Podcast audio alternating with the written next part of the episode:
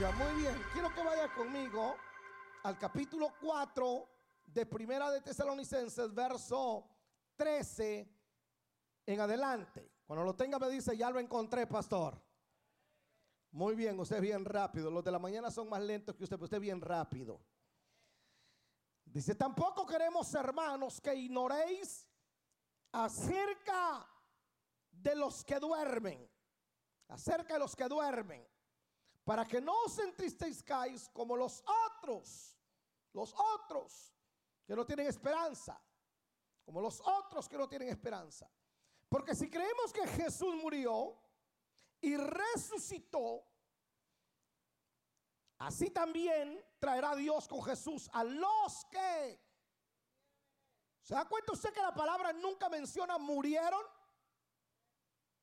O sea, cuando habla de morir, habla de los que mueren sin Cristo, pero aquellos que están en Cristo no mueren, sino que duermen. Cuando Cristo eh, iba a ir a resucitar a Lázaro, él dijo, vamos a despertarle. Y eso es para que uno deje de tenerle miedo a la muerte. La muerte solamente es el, el switch, el traspaso, el tiquete que nos lleva a la vida eterna. Ahí le pregunto, ¿cuántos se quieren ir al cielo? Pues nadie se quiere morir. Y la única manera de irse ahorita es muriéndose.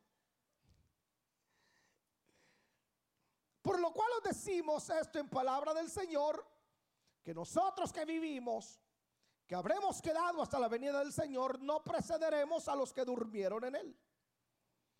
Porque el Señor mismo con voz de mando, con voz de arcángel y con trompeta de Dios, descenderá del cielo los muertos en Cristo resucitarán primero. Luego nosotros los que vivimos, los que hayamos quedado, seremos arrebatados juntamente con ellos en las nubes para recibir al Señor en el aire. Y así estaremos siempre con el Señor.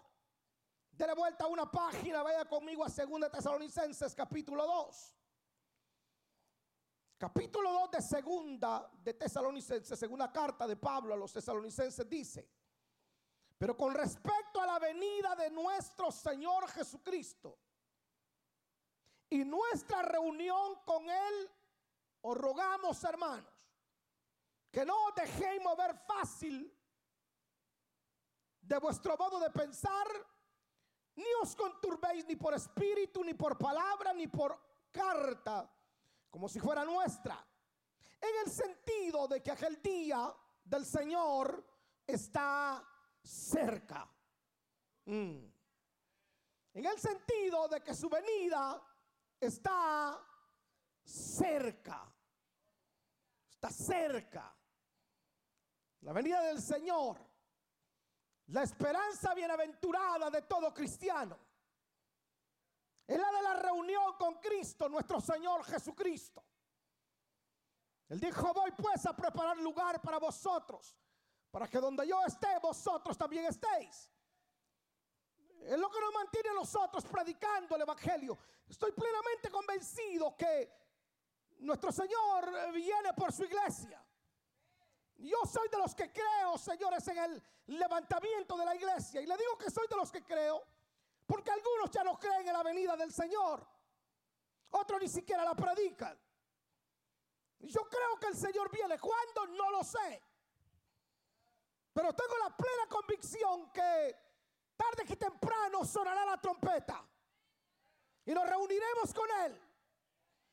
Mi padre le sirvió más de 50 años al Señor. Se entregó bien joven al Señor. Y, un día le dije, oye papá, ¿no te has cansado de esperar al Señor. Me dijo, tengo más de 50 años de estarlo esperando. Y si me toca esperar otros 50 años, lo seguiré esperando.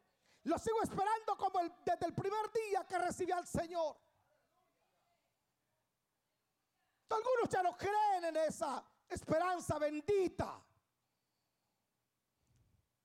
Hay algunos que dicen que el Señor ya vino en el año 70. El, punto es que si el Señor ya vino, ¿qué sentido tiene que la iglesia esté? ¿Cuál sería el propósito de la iglesia? La razón por la cual usted y yo estamos aquí y nos debemos de mantener conectados con Cristo es por la salvación de nuestra vida. Ahora, antes de la venida del Señor, Jesús habló de un escenario que tendríamos aquí en la tierra. Jesús habló de señales que tendríamos aquí en la tierra. Y obviamente cuando usted lee el capítulo 24 habla de guerras. Pero guerras siempre hemos tenido desde que el hombre está aquí en la tierra. Siempre ha habido guerras, por A o por B cosa. Algunos hacen guerra por negocio, otros por avaricia, en fin. Y los gobiernos tratan de, hacer la paz, pero no se puede. Siempre habrá una razón por la cual los gobiernos quieran entrar en guerra. La única paz que el hombre puede encontrar es en Jesús. Él dijo, mi paso dejo. Mi paso doy, no como el mundo la da. Pero Jesús habló de guerras. Jesús habló de terremotos y están ahí. Hemos tenido terremotos de todo tipo, de, de toda magnitud. También habló de una hambruna terrible, de hambres, pestes. Acabamos de pasar una. Nosotros somos sobrevivientes de una pandemia, no sé si se dio cuenta. Millones de personas lamentablemente murieron y usted está aquí. Y usted y yo deberíamos de ser agradecidos. Algunos se sintieron seguros cuando salió la vacuna. Pero usted no está aquí en esta tarde vivo y coleando porque se puso Pfizer o Moderna. Usted está aquí porque Dios tiene un propósito para con usted.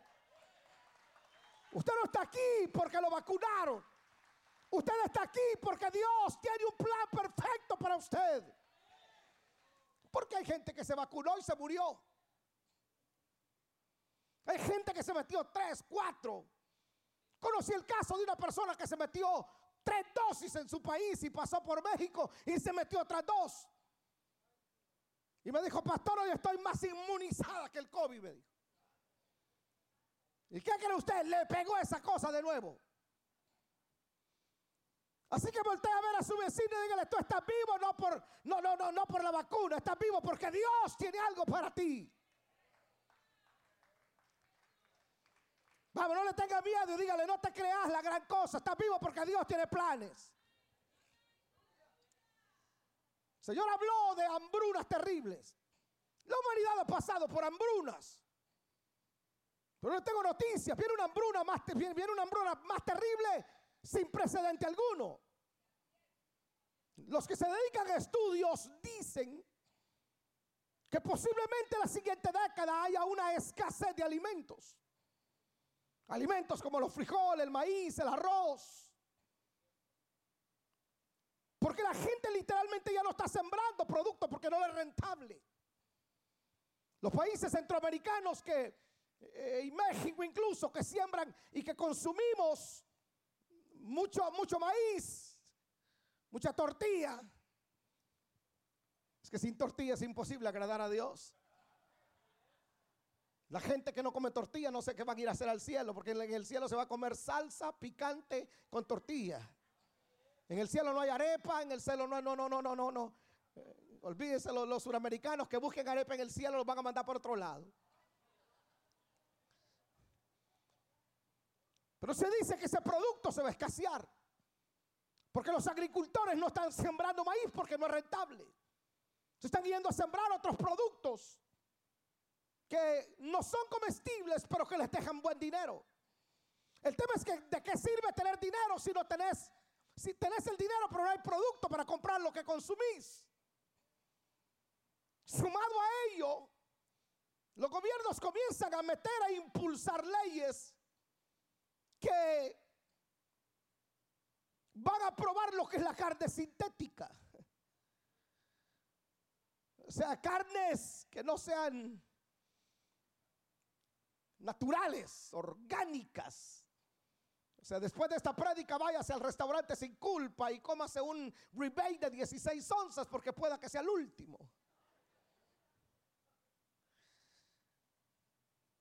Ya hoy comer carne literalmente para algunas personas se vuelve inaccesible. Ya la libra de carne que antes comprábamos a dólar o a 80 centavos es historia.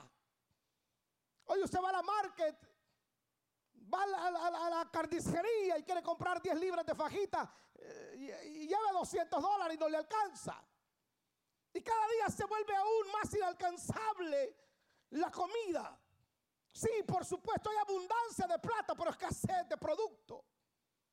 La hambruna que viene es terrible. Pastor, me está metiendo miedo. Bueno, ya le voy a dar la solución. Porque usted quiere escapar de todo esto, más vale que esté firme con Cristo. Ah, no, se lo voy a volver a repetir. Usted quiere escapar de todo esto, más vale que esté afinado con el Señor. La única escapatoria es estar bien alineado con Cristo. Es la que nos garantiza, señores, escapar de la ira venidera. Una parte de estas señales que otras señales nos dejó el Señor. ¿Cuál será el escenario? El Señor habló que iba a existir antes de su venida. Dice segunda Tesalonicenses 2:3. Nadie os engañe en ninguna manera, porque no vendrá, o sea, hablando de la venida del Señor, no vendrá sin que antes venga la apostasía. No vendrá el Señor sin que antes venga la apostasía. ¿Qué es la apostasía? La apostasía es la negación de la fe en Cristo Jesús.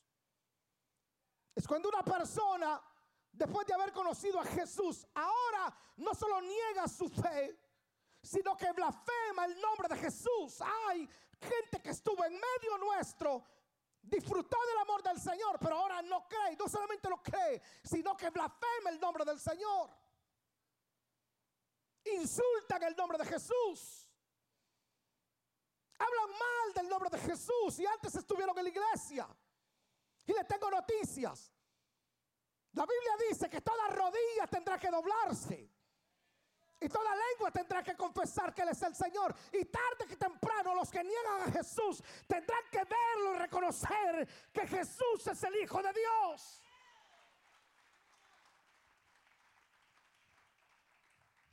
Hoy en día nosotros miramos a algunos que apostatan de la fe, que niegan la fe. Pero no solamente están aquellos que blasfeman la fe, blasfeman el nombre del Señor.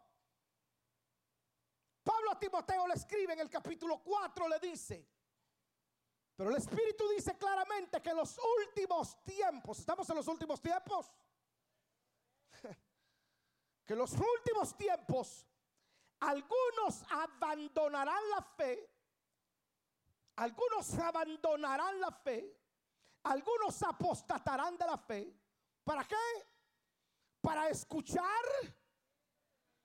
a espíritus engañadores. Esta versión dice, algunos abandonarán la fe para seguir inspiraciones engañosas y doctrinas diabólicas. Algunos abandonarán la fe y seguirán las inspiraciones divinas. Tenemos que tener cuidado, señores. Tenemos que tener cuidado. El fundamento de nuestra fe no son las visiones. El fundamento de nuestra fe no es la profecía. El fundamento de nuestra fe no son los sueños. El fundamento de nuestra fe es la palabra de Dios. Porque puede caerse el cielo en mil pedazos. De hecho, el cielo y la tierra van a pasar. Lo único estable, lo único garante es la palabra de Dios. Pero hay gente que abandonará la fe, no querrán oír la palabra por seguir inspiraciones engañosas. Mucho cuidado. Porque mi fe no tiene que estar basada en la nueva inspiración de alguien. Maldito el hombre que confía en el hombre. Toda nuestra confianza debe estar puesta en Dios. Pero hay gente que no quiere asistir ya a las iglesias, no quieren escuchar la palabra de Dios, porque alguien les habla demasiado bonito y les dice que tuvo una revelación nueva. Entonces inventan su propio evangelio. Y como la gente tiene comezón de oír, algo nuevo, porque el espíritu de Grecia se apodera de ellos.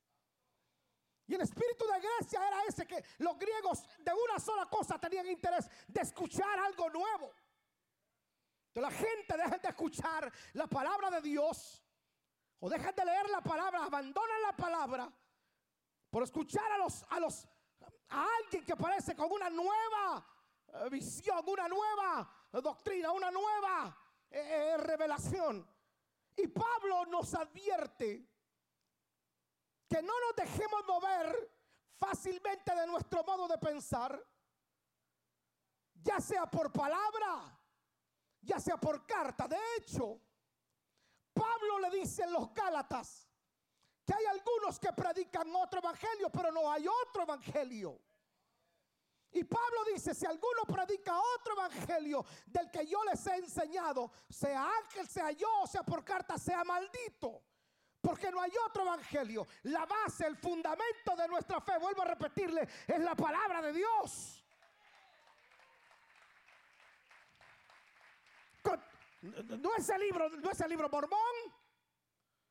No es el libro escrito por, por un hombre, no, la, la, la, el fundamento suyo de su fe cristiana es la palabra de Cristo. Habla la escritura desde el Antiguo Testamento hasta el Nuevo Testamento. Entonces no importa quién venga por ahí dándonos una nueva revelación. Si contradice la palabra del Señor, debo de tener cuidado porque el objetivo o corro el riesgo de que me aparten de la fe me convierte en un apóstata. Para algunos hoy en día es más popular escuchar a predicadores motivadores o motivadores más que predicadores. Les encanta la motivación más que la doctrina. Les, escuchen, les, gusta escuchar a predicadores motivacionales más que a los maestros de la palabra. ¿Sabe cómo nos hemos sostenido los que tenemos años en el Evangelio? Por la palabra. Ahí nos hemos sostenido. No sé si algunos son de mi época, pero yo tenía que ir a la escuela dominical y mi maestro me metía Biblia y mi pastor me metía jueves de doctrina. No solamente me metían en la, desde niño la palabra, ahí estaba la palabra. Y tenía que aprenderme obligadamente uno o dos textos de memoria todos los domingos. Y me pasaba examen mi, maestro de escuela dominical y al llegar a la casa me decía mi papá, dígame el texto bíblico que aprendió hoy.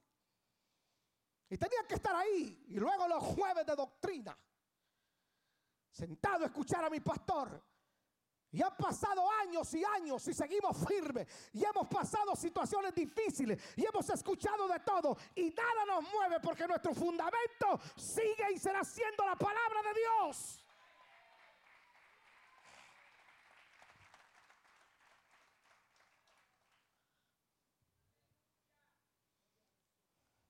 Vamos a ver cómo le planteo esto. Ah.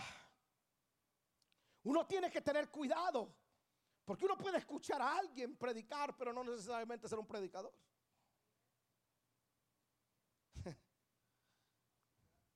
Usted ve predicadores hoy que de la noche a la mañana salieron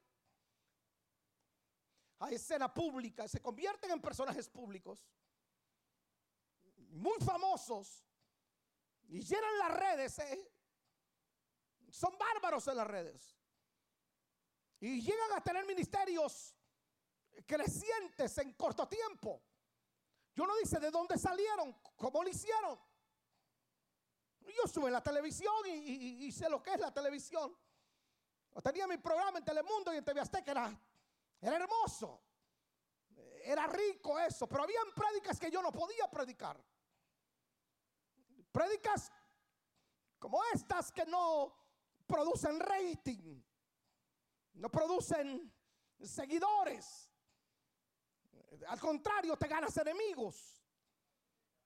Entonces era rico llegar a un restaurante que me dijera, mire, usted es el de la televisión. Anoche estábamos hablando con mi hijo y me dice, llegué a un dealer y cuando le di mi nombre, Eli Chávez, dice que le dijo, usted es hijo del predicador Eli Chávez. Eh, eh, este, Sí, sí, yo soy el, mayor. Ah, bueno. Es que yo conozco a su papá desde la televisión. Y lo conocí y empezó a decirle. Entonces le digo a mi hijo bromeando. Oh, le digo, es que sos hijo de un pastor famoso. Y me dice, shut up, tú no eres famoso. Y era, era agradable, era rico a la carne. Sin embargo, había prédicas que yo no podía tocar. Y aunque pagaba mi programa. Pero hoy hay predicadores que usted los mira.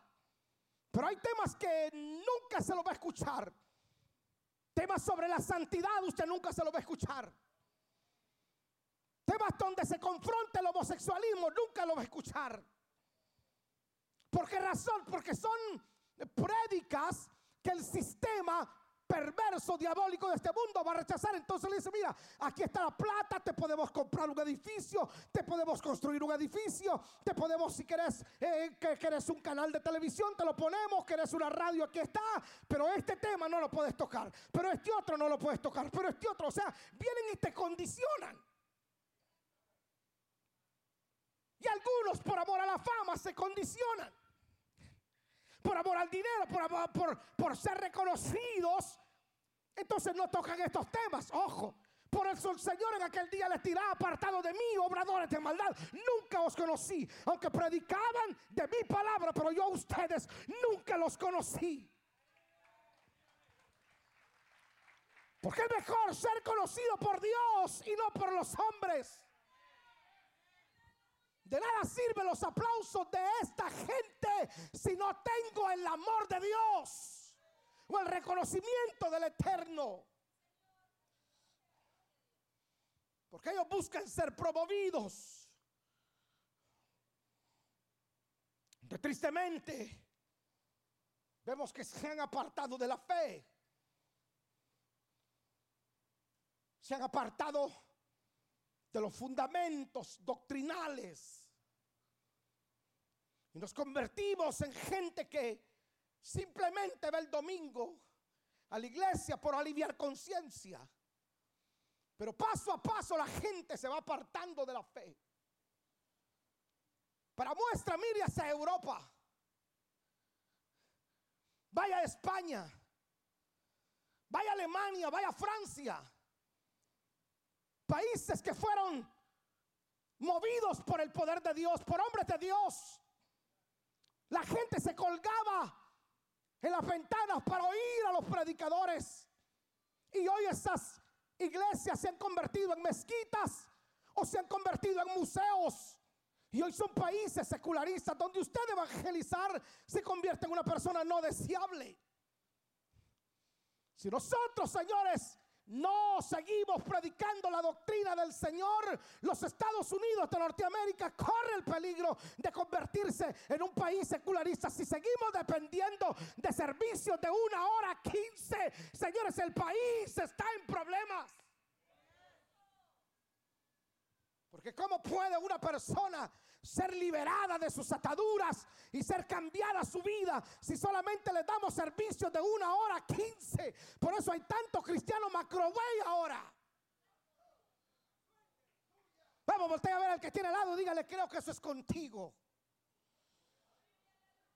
Cristianos debiluchos, cristianos anémicos, inútiles, que cualquier cosa los aparta del, de- de- de- del camino. Y Pablo decía, ¿quién me apartará del amor de Cristo? Ni tribulación, ni angustia, ni persecución, ni hambre, nada.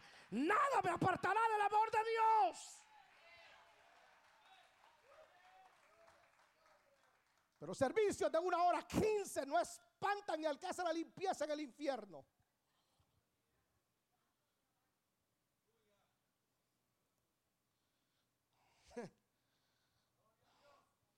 Segundo escenario que el Señor habló antes de su venida, dice Mateo 24, 12.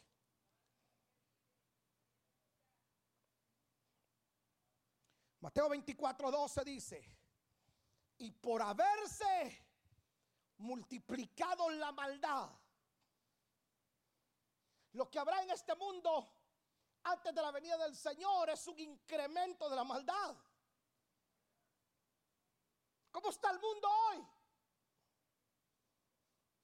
Usted ¿Usted se recuerda hace 20, 30 eh, años? ¿Cuál era lo más malvado que usted escuchaba? Que a una vecina suya le robaron una gallina y se la comieron. Era lo más malvado.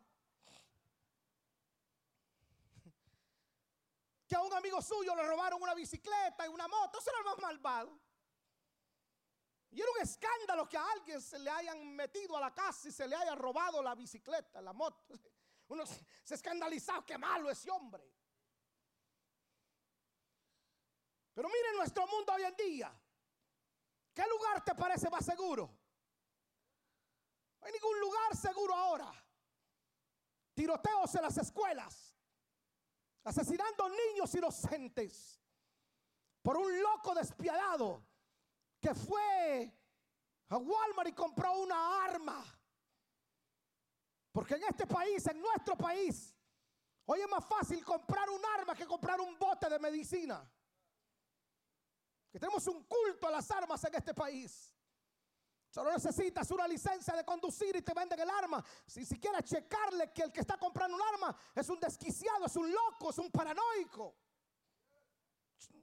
diabólico enfermo mental, odio contra las minorías, odio contra, contra personas que son distintos. Váyase un tiroteo loco. Gente mala.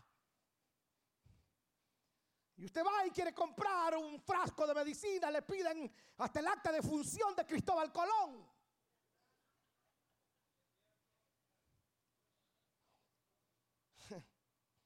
Pero la maldad no es solo en adultos. La maldad ha, cruzado límites. La demanda de la pornografía infantil es exagerada. Genera más dinero la pornografía infantil que, el mismo consumo del tráfico de drogas.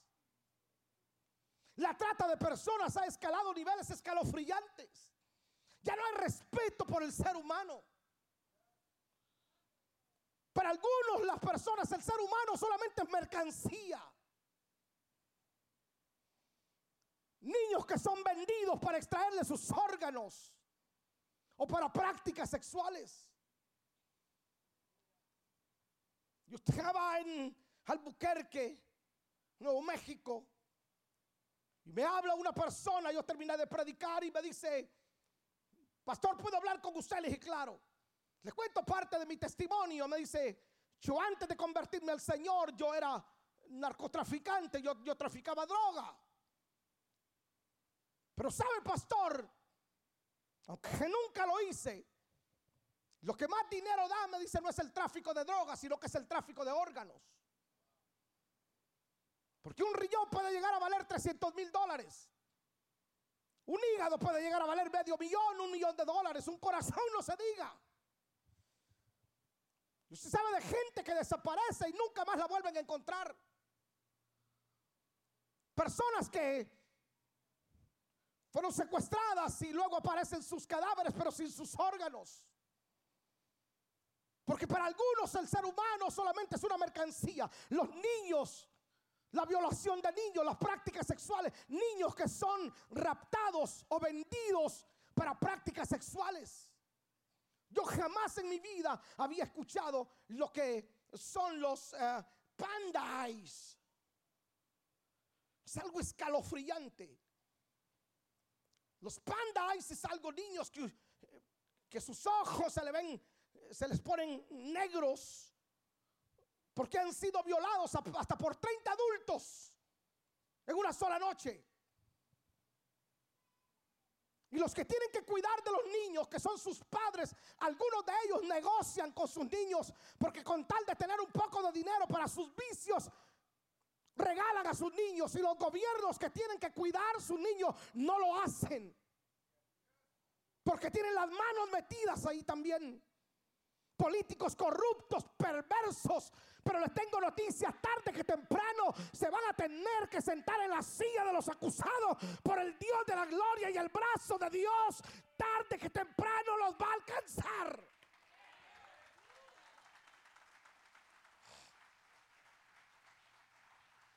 Es el escenario que Dios estableció. Que, Dios, perdón, que, que el Señor dijo que iba a haber antes de su retorno. Oh my God. Una maldad terrible.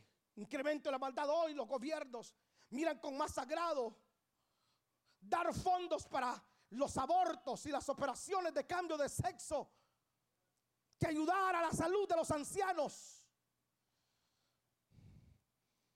Para algunos en esta nación, los migrantes son una carga, una carga pública por el sistema, por la educación, por la salud. Nosotros no somos ninguna carga. Hemos venido a hacer bendición y todos nuestros impuestos van ahí. Hemos, han tomado nuestros recursos. 60 millones de niños se han abortado en los Estados Unidos. A nivel mundial hay 62 mil clínicas de aborto. Y hay solamente 32 mil McDonald's. O sea, por cada McDonald's hay dos clínicas de aborto. A veces la gente va a ah, abortó fulana de tal, sin darse cuenta que fue un niño inocente que fue asesinado. Porque no importa cómo dibuje, señores, un aborto es un asesinato, un aborto voluntario es un asesinato. No me mire con cara de ay, exagerado. Un aborto voluntario. No hablo del involuntario. Un aborto voluntario es un asesinato.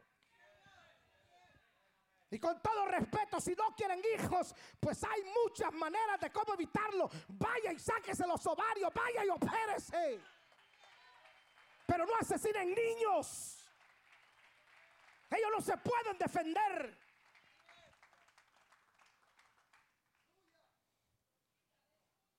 Hace unos meses conocí el testimonio de una niña que para caminar le cuesta, camina jorobada tiene remendada toda su columna.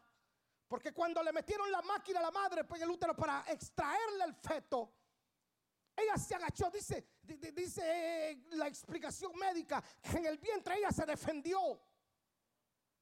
La explicación médica que le dijeron es, ahí tú te defendiste.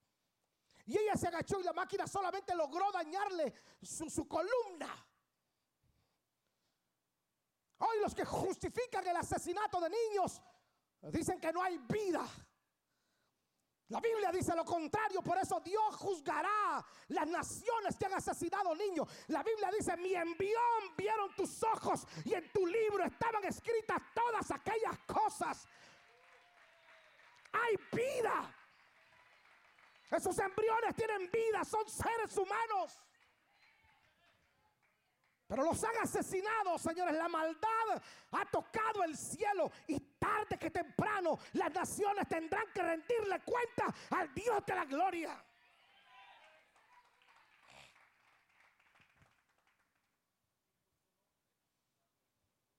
Las personas han perdido el respeto por la vida, por los valores familiares. Y hablar de valores hoy es tema muy, no muy popular.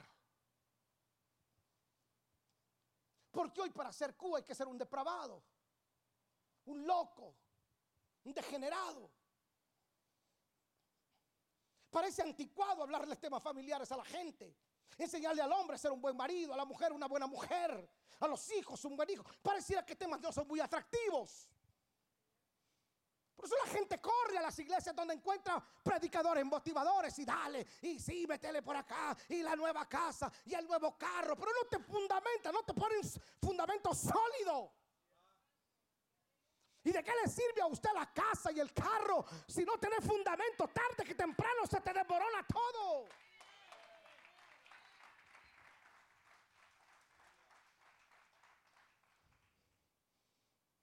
Ahora, ¿por qué la maldad ha incrementado por el tercer escenario que el Señor habló.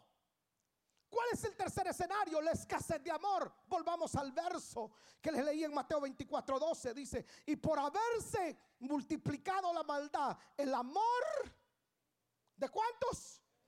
El amor de muchos se enfriará. Pregunto, oh my God, esto está hermoso, está glorioso. Porque nos hemos convertido en personas demasiado egoístas, pensando solo en nuestro bienestar, en nuestro estómago. Y hemos dejado de ver para el vecino. La Biblia dice, ama a tu prójimo como a ti mismo. Pero miramos por debajo del hombro a los demás. Y mientras yo esté bien, mientras tenga mi barriga llena, mientras yo tenga techo, mientras yo tenga calzado, y no nos damos cuenta que del otro lado hay alguien que tiene necesidades. Por eso vuelvo a decirles el verso, y por haberse multiplicado la maldad de quienes, ¿dónde están esos muchos? Esos muchos no están, esos muchos no está hablando de la gente del mundo, porque la gente del mundo no, no, no conoce el amor de Dios. No, esos muchos están en la iglesia. A ellos se refiere. Aquellos que amamos, nos amamos a nosotros mismos y dejamos de amar a los demás. Esos muchos son los que eh, están en la iglesia a veces, pero no les importa el que tiene al lado. Esos muchos son los que tratan de llenar su barriga, solo ellos, pero se olvida que del otro lado, señores, hay gente que se va a acostar sin comer. Esos muchos son aquellos que pasan por 20 personas y son incapaces de hablarles del único mensaje que puede cambiarles la vida. El mensaje que le cambió a usted y me cambió a mí. El mensaje de Cristo. Pasamos delante de ellos y no nos damos cuenta que tienen un alma que salvar.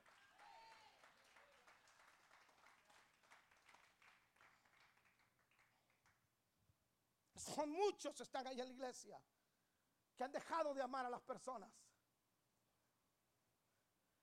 por haberse multiplicado la maldad, el amor de muchos, muchos que han dejado de amar a las personas, porque se aman solamente ellos mismos. Y el amor de Dios, señores, escuche, el amor que Dios nos manda, e, e, e, ese amor no es negociable. No puedes negociar ese amor. Tenés que amar a la gente, porque la gente vale. No hay nada más valioso para Dios que las personas. No hay nada más importante para Dios que las personas. Queremos que, es, un poco loco, ¿no? Queremos que nuestro Señor venga.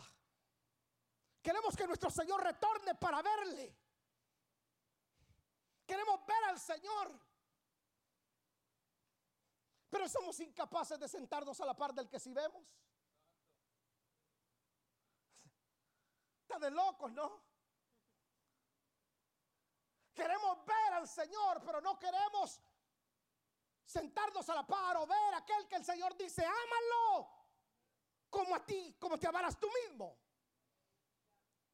Y no lo ames por lo que tiene o como luzca. Debo de amarte independientemente de tu color, seas blanco, seas negro, seas latino, seas indio. Debo de amarte, punto. No es que si te lo mereces, es que debo de amarte, no es negociable.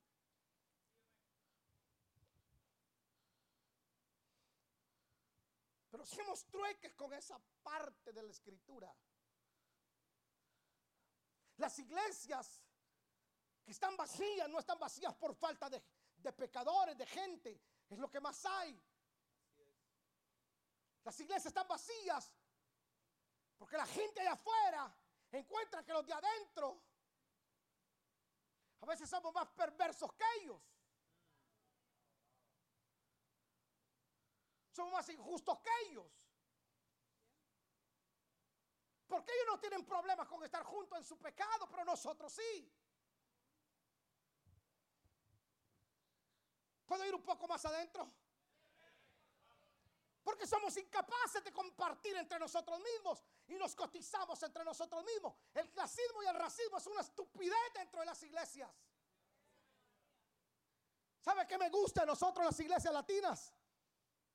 Que hemos aprendido a estar juntos, venezolanos y colombianos, mexicanos y guatemaltecos, hondureños y ticos, peruanos y ecuatorianos, estamos juntos.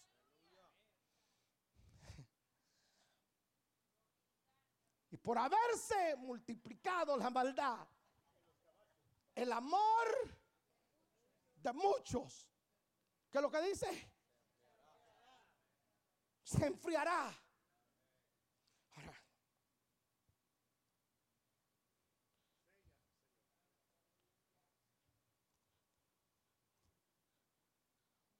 ¿Cómo se enfrió? ¿Cómo se congeló? Eso tuvo que ser un proceso. No fue de la, no, no, no fue de inmediato, no, no. Pasó una hora, dos horas, cinco horas, diez horas, veinticuatro horas en, el freezer. Y se congeló. O sea, la razón por la cual un cristiano se enfría no es, no, es, no, es, de la noche a la mañana, fue un proceso. ¿Cuándo comenzaste a enfriarte? ¿Cuándo comenzaste a sentir, ya no sentir el amor por la gente? ¿Cuándo dejaste de congregarte? ¿Hace cuánto ya no ayunas? ¿Hace cuánto ya no oras? ¿Hace cuánto no te metes en el closet a decirle, Señor, solo quiero un toque de tu mano? Pero pasan los años y te convertís en una persona con demasiada experiencia. Por eso me gustan los recién convertidos. Los recién convertidos quieren leer la Biblia, quieren devorarse la Biblia, quieren estar los siete días de la semana en el servicio. Vienen, vienen, vienen temprano a las reuniones. ¿Sabes cuándo comenzaste a enfriarte? Cuando ya no te importó por lo menos el horario. El servicio es a la una. Y vienes a la una y media. Entonces lo que tú estás mandando es un mensaje. No me interesa la adoración. No me interesa adorar al Padre. Sigo o paro porque esto se puede poner muy violento. ¿Sabes cuándo comenzaste a enfriarte? Cuando la Biblia ya no conoce lo que es tu sala o tu cama, sino el baúl de tu carro. Cuando para ti es más importante tres horas en las redes sociales que por lo menos leer un capítulo de la palabra del Señor al día. ¿Qué me mira si es verdad? ¿Cuándo comenzaste a enfriarte? Cuando para ti era prior, cuando para ti es prioridad el trabajo que Dios. Ahora es prioridad la compañía. Pero cuando veniste a Cristo no tenías compañía, todo lo contrario, tenías deudas. Vienes a Cristo, te saca de deuda, te da la empresa. No tenía familia, te da familia. Ahora es prioridad la familia, es prioridad la empresa que Dios. Y por eso cuando la gente pierde todo y se les desborona todo, comienzan a preguntarse y a decir, ¿dónde está Dios? En el lugar donde lo dejaste.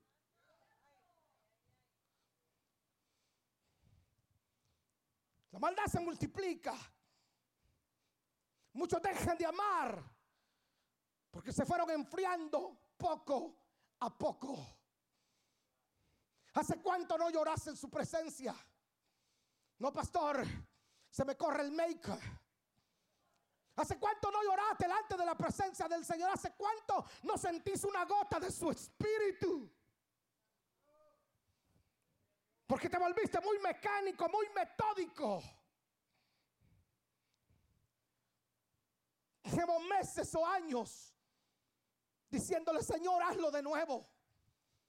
Porque nos conformamos con la historia de los avivamientos pasados, el de Gales, Pensacola, Florida, Toronto. Y entonces vivimos de la historia y no queremos disfrutar de la hora. Dios quiere hacerlo de nuevo hoy, pero anda buscando a alguien que lo ame más que a su propia vida. Vamos a voltear a ver al vecino o levántele la mano y dígale, Dios puede hacerlo de nuevo.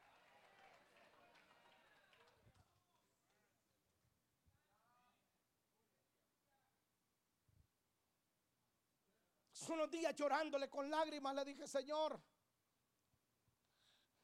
solo quiero que me toques. Pero no ese toque de esa chiripiolca pentecostal que nos da y que no, no, no. Yo, quiero el toque literal, sentir la mano de Dios. ¿Sabe lo que la gente quiere? La gente ya no quiere escuchar de Jesús. No, la gente ya no quiere oírlo. La gente quiere verlo. La gente dice, ya no me hables de Jesús, muéstramelo. ¿Cómo se lo vas a mostrar si te congregas cuando te da la gana? Lees su palabra cuando te da la gana. Ayunas cuando te da la o cuando estás en problemas, Señor. Yo quiero un toque tuyo, quiero sentir tu mano. Estoy como Moisés. Moisés oía a Dios. Miraba su gloria, pero Moisés le dice, Señor, yo ya no quiero solamente oírte, yo quiero verte. Qué hambre la de ese hombre, ¿cierto? Yo quiero verte. Yo quiero verte, Señor. Y tengo meses diciéndole, Señor, por favor, pon tu mano sobre mí. Quiero sentir el peso de la mano de Dios. Porque entonces me sentiré feliz, satisfecho, no, pero feliz sí. Porque un solo clamor tengo en mi espíritu. Llevo 25 años, 24 años predicando su palabra. Y he visto miles venir a Cristo. Y quiero hasta el último día de mi vida predicarlo con la misma pasión que lo prediqué en mi primer mensaje. Y una sola motivación tengo, ver gente rendida a los pies de Cristo. No me interesa si otros quieren la fama, quédense con ella. Si otros quieren las luces, quédense con ella. Si otros quieren la fotografía, quédense con ella. Yo solo quiero ver familia restaurada. Que cuando la trompeta suene, aleluya, no solamente yo volar, sino que también lo haga mi familia, lo haga tu familia, lo haga mi vecino, lo haga tu vecino. Vamos, levante sus manos y dale gloria al que vive.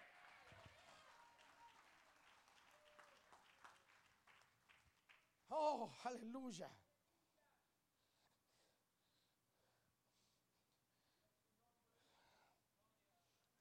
¿Cuáles son las motivaciones?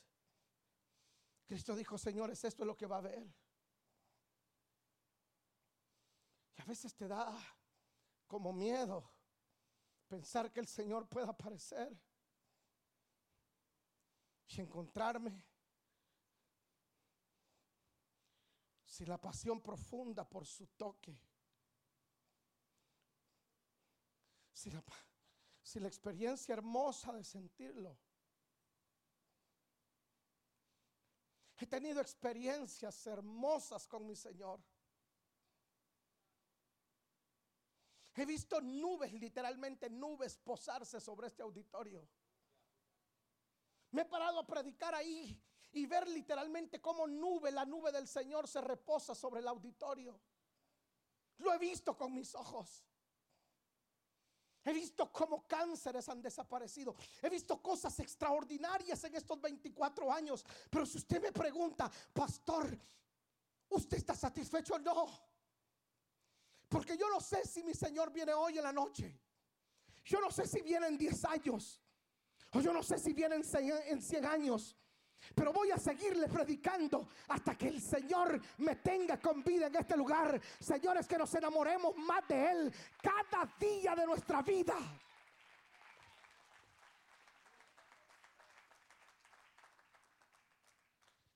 Yo no sé tú, pero yo lo sigo esperando.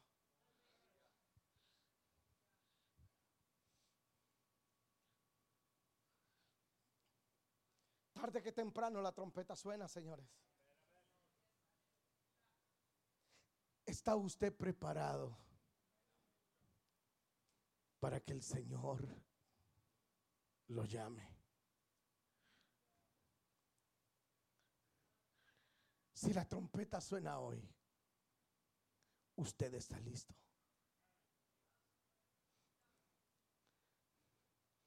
A veces cuando pienso en la venida de mi Señor, me alegra por dentro, pero también me preocupa. Porque hay gente que todavía no es salva. Y se van a quedar si el Señor aparece. Hay gente que está muriendo se está yendo al infierno a un lugar sin retorno. Porque la iglesia se fue enfriando.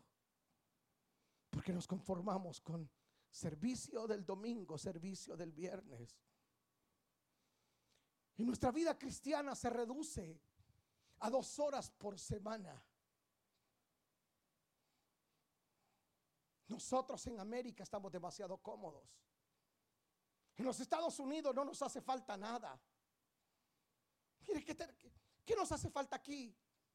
Aire acondicionado, se tiene frío, lo, lo subimos para que se caliente, tiene calor, lo bajamos para que se enfríe una excelente área de niños, pantallas por todos lados, un excelente audio, piano, música, cámaras, sillas cómodas, carpeta cómoda. ¿Qué más nos falta?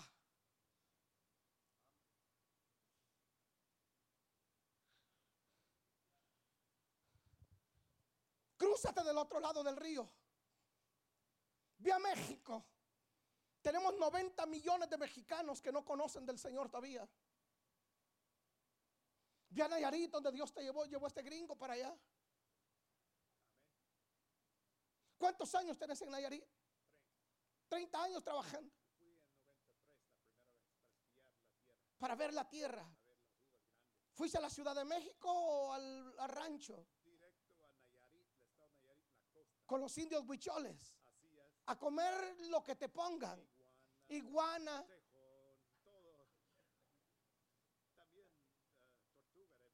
Tortuga.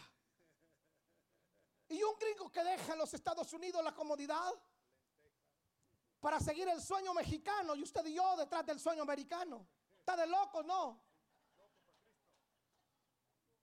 Porque hoy hay un hambre por los púlpitos, pero pocos quieren ir al campo. Hoy hay demasiados interesados en las luces, en las cámaras, pero nadie quiere ir al rancho, nadie quiere ir a la montaña, nadie quiere ir a donde la gente no te van a dar ni un dólar de ofrenda. Porque eso no es atractivo. ¿Qué nos hace falta en América? Mírese usted. Usted come lo que se le da la gana.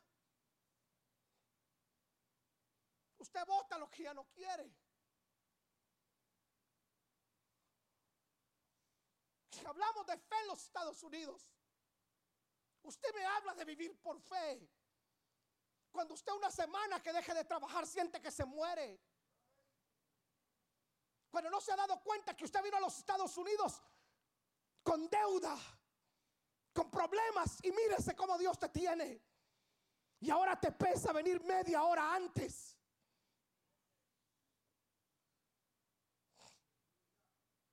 Nadie vino a pie, la gente camina tres horas para ir a tu servicio, ¿cierto? Y tú no puedes darle un servicio de una hora quince. Los ofendes si les das un servicio, una celebración de, de una hora, son servicios de cuatro o cinco horas. Oh, si yo te tengo aquí hasta las... Ya, ya son las tres, ¿a qué hora va a terminar? ¿A qué hora nos vamos?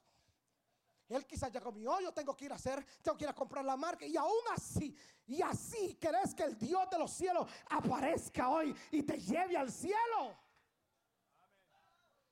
Y aún así querés que en el rapto de la iglesia, en el levantamiento de la iglesia, cuando la trompeta suene, tú te vayas con el Señor. Are you kidding me?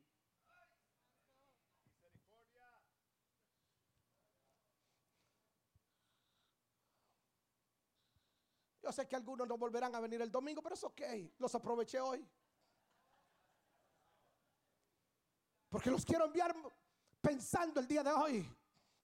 Que mañana que tengas que ir al trabajo, antes de meterte al auto y antes de, hacer tu café, voltees a ver al cielo y le digas, Señor, estoy aquí parado por tu gracia, por tu bondad, porque tú eres bueno y voy a predicar tu palabra a todo aquel que encuentre, Señor, blancos y negros, ricos y pobres. Voy a hablarle que tu venida está cerca.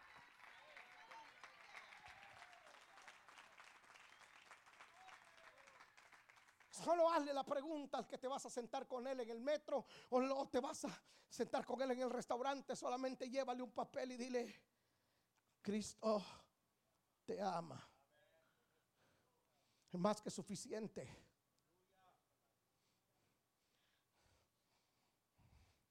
Hace unos días me sentí inquieto. En mi oficina, me salí de mi oficina, le dije, Señor, ¿qué quieres? Y me fui para Starbucks. Y me le quedé viendo a una chica y ella se me quedaba viendo. Y entonces me acerqué y le dije, no sé cómo ha sido tu día. Y no sé ni quién seas. Solo quiero decirte que hace unos minutos estaba en mi oficina.